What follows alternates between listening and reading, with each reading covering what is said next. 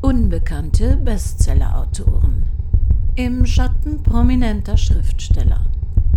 Eine Produktion des Krimikiosk Verlages Petra Weber in Köln. Heute mit dabei Dr. Jamie Buller, Literary Translator aus London. Ja, die ersten Tage von 2022 sind gelaufen und ich persönlich fand das jetzt sehr enttäuschend. Und ich denke, auch bei Ihnen, liebe Hörer, ist noch eine Menge Luft nach oben. Deshalb dachte ich mir, ich ziehe die Januarsendung etwas vor. Wir können alle ein paar angenehme Überraschungen gebrauchen. Und meine ursprünglichen Pläne für Januar sind, wie bei vielen in diesen Wochen, leider zurückzustellen. Eine ganz kleine Überraschung habe ich auch noch für das Ende dieser Sendung. Ähm, ich gebe es nicht gerne zu, aber ich bin in einem Alter, an dem ich mich noch gut an einen Satz zur Kriminalliteratur erinnern kann, der mich immer schon geärgert hat. Der da hieß: Deutsche können keine Krimis schreiben und Thriller na, schon überhaupt nicht. Das ist heute definitiv anders. Wir trauen unseren Landsleuten bzw. deutschsprachigen Schriftstellern und Autorinnen inzwischen sehr viel mehr in Sachen Mord und Verbrechen zu. Einige schaffen es sogar zu internationalem Ruhm. Die Netflix-Serie The Sinner basiert in der ersten Staffel auf einem Roman von Petra Hammisfahr, Frank Schätzing, Nele Neuhaus, Andreas Fitzek, Elisabeth Herrmann. Sie alle haben es auch in internationale Bücherregale geschafft. Natürlich nicht in deutscher Sprache. Krimis, wie übrigens auch Podcaster, haben erheblich größere Reichweiten, wenn sie auch in Englisch verfügbar sind. An dieser Stelle werden Übersetzer gebraucht. Dank ihnen haben wir Zugang zu Morden von Jord und Rosenfeld, Agatha Christie, Patricia Highsmith, Georges Simenon oder Tom Clancy. Aber jetzt mal Hand aufs Herz. Kennen Sie zu diesen seit Jahrzehnten bei uns in Deutsch verfügbaren Romanen auch nur einen Namen eines Übersetzers? Ja, ja, man mag jetzt glauben, dass im Zeitalter von Übersetzungssoftware eh völlig wurscht ist, wer oder was einen Text übersetzt. Aber das wäre ungefähr so, als behaupte man, es sei völlig unerheblich, wie eine Mahlzeit zubereitet wird. Natürlich kann man alle Zutaten grob gehackt und ungeputzt zusammenkippen, einmal umrühren, volle Kanne erhitzen und sie dann auf einen Teller klatschen. Man wird womöglich sogar satt. Aber viel befriedigender ist es doch, wohldosierte Speisen in raffinierter Reihenfolge mit frischen Kräutern und Gewürzen, wohltemperiert und fürs Auge ansprechend serviert zu bekommen. Längst sind doch Kriminalromane nicht mehr auf Groschenheftniveau geschrieben. Manche sind sprachlich fein, geradezu poetisch. Zum Beispiel Winter in Maine von Gerard Donovan, meisterlich übersetzt von Thomas Gunkel. Andere Krimis reißen mit, sprühen vor Witz oder sind gespickt mit unterschwelliger Ironie und Humor. Das sind keine Aufgaben, die eine Software erfüllen kann, das ist was für literarische Übersetzer, Literary Translators. Ihr Beruf ist deutlich diffiziler als übliche Übersetzerberufe, die sich zum Beispiel Fachsprachen aneignen können. Sie müssen einen Text, ein Buch und seine Absicht fühlen. Und wie funktioniert das? Ich habe heute zur Beantwortung dieser Frage einen Gast aus London eingeladen, Dr. Jamie Bullock. Er übersetzt deutsche Thriller-Autoren wie Sebastian Fitzek für den englischsprachigen Markt und ist britischer Muttersprachler. Mal was ganz Generelles. Wenn jemand nach dieser Sendung jetzt sagt, wow, das ist ein Job, den möchte ich auch gerne machen. Was benötigt man da? Was muss man als Übersetzer für eine Ausbildung anstellen? Ja, ich glaube, man braucht keine spezifische Ausbildung, um Übersetzer zu werden. Ich habe zum Beispiel Französisch und Deutsch auf der Uni studiert und danach Geschichte, aber keinen Kurs in Übersetzungswissenschaft gemacht. Und ich kenne Übersetzer, die andere Wege genommen haben. Zum Beispiel, die haben Englisch oder Geschichte studiert auf der Uni und dann einige Zeit in Deutschland gelebt. Und ein Sprachtalent allein genügt nicht. Sehr wichtig sind auch gute Kenntnisse der Geschichte, der Kultur und der Gesellschaft von in meinem Fall Deutschland, Österreich und der Schweiz. Man muss seine eigene Sprache beherrschen und eine gelungene literarische Übersetzung liest sich flüssig. Der Leser soll glauben, dass der Roman ursprünglich auf Englisch geschrieben worden ist. Und das ist mein Ziel, wenn ich arbeite. Um das zu erreichen, muss ein literarischer Übersetzer querdenken können. Ja, es ist klar, dass sich vieles nicht einfach Wort für Wort übersetzen liest. Zum Beispiel bei Scherzen, wo Kreativität nötig ist. Und wie funktioniert das so? Bekommen Sie ein bereits gedrucktes Buch von einem deutschen Autoren oder erhalten Sie schon Manuskripte vorab? Der Auftrag bekomme ich meistens vom Verlag hier in Großbritannien, der die Lizenz für das Buch gekauft hat. Aber manchmal kommt der Auftrag direkt von einem deutschen Verlag oder Agentur. Und ab und zu schlage ich einem englischen Verlag ein Buch vor, das ich gelesen habe und sehr interessant gefunden habe.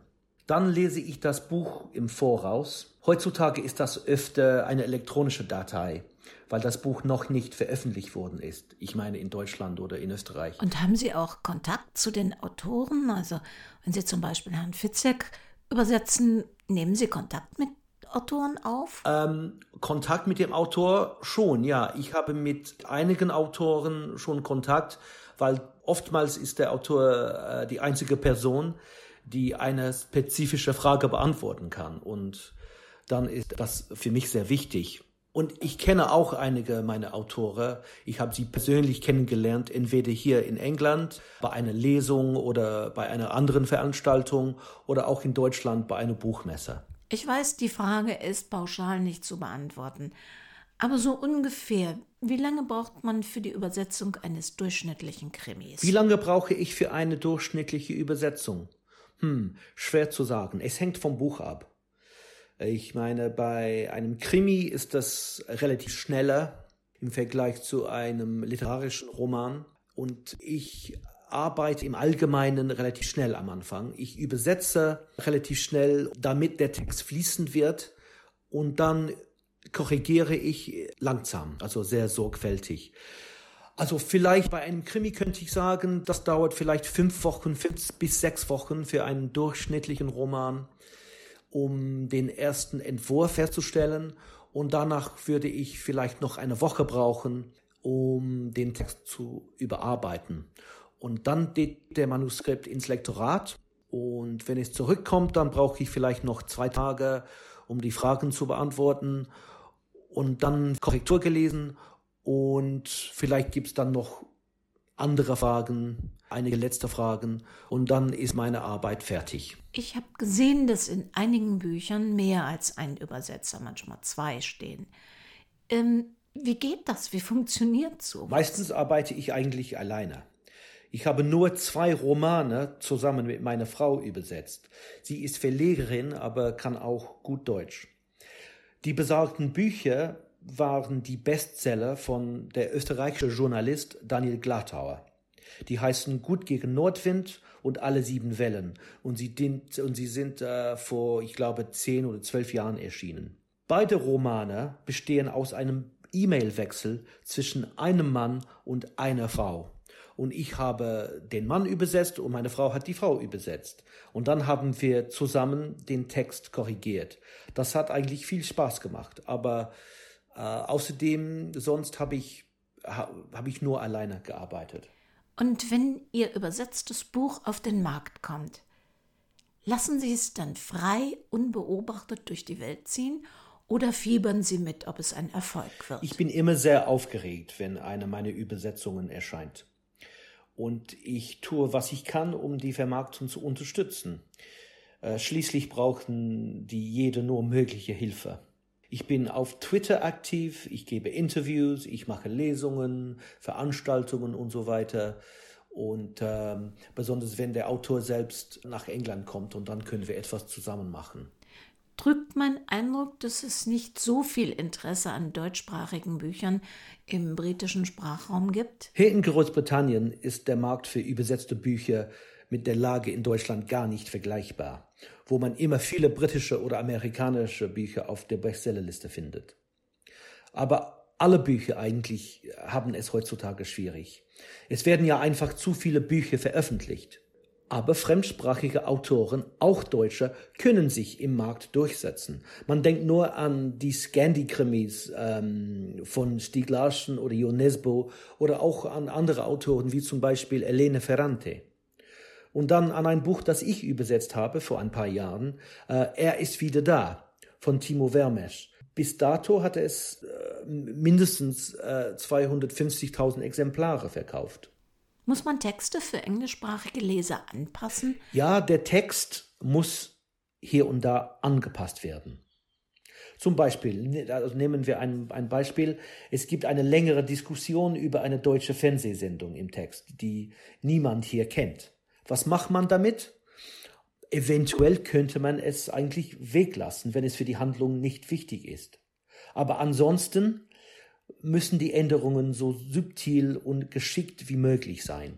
Ich ändere so wenig wie möglich und nur so viel wie nötig. Was ist die größte Herausforderung beim Übersetzen? Ja, Dialekt ist sehr schwierig. Und nicht nur, ob ich das überhaupt verstehe, aber wie ich das übersetzen sollte. Zum Beispiel, wenn jemand Berlinerisch oder Bayerisch spricht, man kann nicht einfach einen passenden oder entsprechenden englischen Dialekt finden, weil das ist ein deutscher Buch und, und der Charakter ist Deutscher. Also der kann nicht äh, mit einem schottischen Akzent oder sowas sprechen. Das geht überhaupt nicht. Dann muss man an eine andere Lösung denken. Humor ist auch schwierig. Äh, was man in Deutschland lustig find, findet, das, das findet man nicht garantiert auch in England lustig. Und dann gibt es diese Unterschiede zwischen den Ländern. Zum Beispiel ähm, neulich habe ich einen Krimi übersetzt und darin gibt es das Delikt unterlassene Hilfeleistungen. Das gibt bei uns nicht. Also wir haben keinen kein Straftatbestand für unterlassene Hilfe, Hilfeleistungen. Oder auch, wie gesagt, schon Fernseh, Fernsehprogramme, Fernsehsendungen, die wir überhaupt nicht kennen. Das ist auch schwierig. Was, man, was macht man damit? Sie stehen im Schatten prominenter Autoren. Ihr Name steht selten auf dem Cover, obwohl eine gute oder schlechte Übersetzung auch erfolgsentscheidend ist. Hegt man da nicht den Wunsch, selbst ein Buch zu schreiben? Ich habe eigentlich ein Buch schon geschrieben, äh, vor zehn Jahren oder sowas. Und, das, und zwar, das war ein, ähm, ein Geschichtsbuch über den österreichischen Politiker Karl Renner. Also der war zwischen den Kriegen aktiv und dann gleich nach dem Zweiten Weltkrieg. Ich habe nämlich eine Doktorarbeit über die österreichische Geschichte in der Zwischenkriegszeit geschrieben und dann hatte ich die Gelegenheit, ein paar Jahre später ein kurzes Geschichtsbuch über darüber zu schreiben. Ob ich dann andere Bücher schreiben möchte, schon, aber das ist ja schwierig, weil äh, finanziell ist das schwierig, weil das könnte zwei, drei Jahre dauern und ob man genügend Geld dafür bekommen würde, das ist schon fraglich. Arbeitet man als Übersetzer fest angestellt bei Verlagen? Und äh, die Frage, die sich einige Hörer brennend interessiert, kann man als Übersetzer reich werden? Als Übersetzer bin ich freiberuflich, das heißt, ich bin von mehreren Verlagen beauftragt. Ob man als Übersetzer reich werden? äh, überhaupt nicht, kommt gar nicht in Frage. Obwohl wir Tantimen bekommen, die sind so winzig, dass auch bei einem Bestseller ist das, ist das nicht viel. Ich persönlich habe das Glück, dass ich immer Arbeit habe und davon leben kann, aber viele Übersetzer, die ich kenne, die müssen einen Nebenerwerb haben, um sich über Wasser zu halten. Würde ich es als Beruf empfehlen? Tja, es ist sehr schwierig, sich durchzusetzen am Anfang und wie schon gesagt, genug Geld zu verdienen. Auf der anderen Seite ist die Arbeit immer interessant, reizvoll und, was für mich perfekt war, als meine Kinder kleiner waren, sehr flexibel. Ich weiß äh, von Webseiten, dass es auch Übersetzer gibt, die Software verwenden. Ich habe eigentlich niemals Übersetzungssoftware äh, verwendet und habe auch nicht vor, damit zu arbeiten. Einige der Online-Wörterbuche, die ich verwende, äh, die können einfache Sätze übersetzen, aber ich mache lieber die Arbeit selbst. Und meine Standardfrage, kommt man als Übersetzer überhaupt noch dazu, privat zu lesen? Mögen Sie Privatkriminalromane? Und wenn ja, haben Sie einen Lieblingsautor? Ja, ich lese eigentlich ganz viel privat. Ich versuche jeden Morgen anderthalb Stunden vor der Arbeit zu lesen.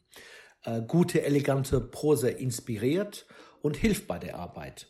Ähm, ich lese auch sehr gerne äh, Kriminalromane und äh, besonders äh, die vom französischen Autor Pierre Lemaitre. Danke, Dr. Jamie Bullock, dass Sie sich die Zeit genommen haben, uns einen Einblick ins Übersetzungsgeschehen zu geben. Wir haben uns in dieser Zeit natürlich nicht real getroffen, sondern nur virtuell miteinander gesprochen. Wenn Sie das nächste Mal ein Buch nicht in Originalsprache des Verfassers lesen, werfen Sie einen Blick auf den Namen des Übersetzers oder der Übersetzerin. Sie haben es verdient, dass wir Ihre Arbeit würdigen und Ihre Existenz zur Kenntnis nehmen. Und wenn Ihnen gefällt, was Sie lesen, googeln Sie doch mal diesen unbekannten Bestsellernamen. Vielleicht führt Sie das zu Büchern, die von Ihnen gefunden werden möchten. Eine Überraschung habe ich versprochen.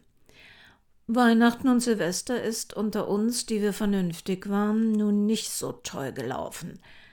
Aber es kommt wieder eine Zeit, in der wir gefahrlos miteinander Spaß haben können. Vielleicht haben Sie Lust, jetzt schon so eine Einladung mit Freunden zu planen. Vorfreude ist, finde ich zumindest, die beste Freude. Wir verlosen zehn Fox Krimi Buffet Download Vorlagen aus unserem Shop. In diesem Spiel, das man mit sechs bis 14 Teilnehmern spielen kann, geht es um ein Abschlussbuffet einer Forensikertagung. Es gibt keine Leiche, aber ein paar kriminelle Rätsel, die im Team gelöst werden sollen. Niemand muss Fachwissen haben, keine Texte werden auswendig gelernt. Und wer es gerne mag, der darf sich in einen illustren Forensikercharakter verwandeln.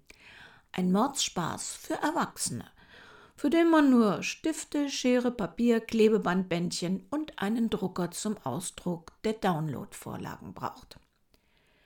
Zusätzlich verlose ich unter den Teilnehmern ein kriminelles Kochbuch aus dem KBV-Verlag, das mir freundlicherweise unverlangt zugeschickt wurde, das ich aber, wie Sie wissen, aus folgendem Prinzip nicht annehme. Dies ist sicher im Sinne des Gesetzes Werbung, aber weder beauftragt noch bezahlt und deshalb reiche ich dieses Kochbuch an einen Gewinner unter Ihnen weiter. Wer gerne mitmachen möchte, der schreibe mir bitte an redaktion.krimikiosk.de, mit welchem Krimi-Autoren, mit welcher Krimi-Autorin, welcher Krimi-Figur er mal einen Kaffee oder Tee trinken möchte oder einen Dinnerabend gerne verbringen würde. Tee mit Jane Marple oder Gin-Dinner mit Hitchcock? Richtig oder falsch gibt es dabei nicht. Ich bin auf Ihre mörderische Gästeliste gespannt.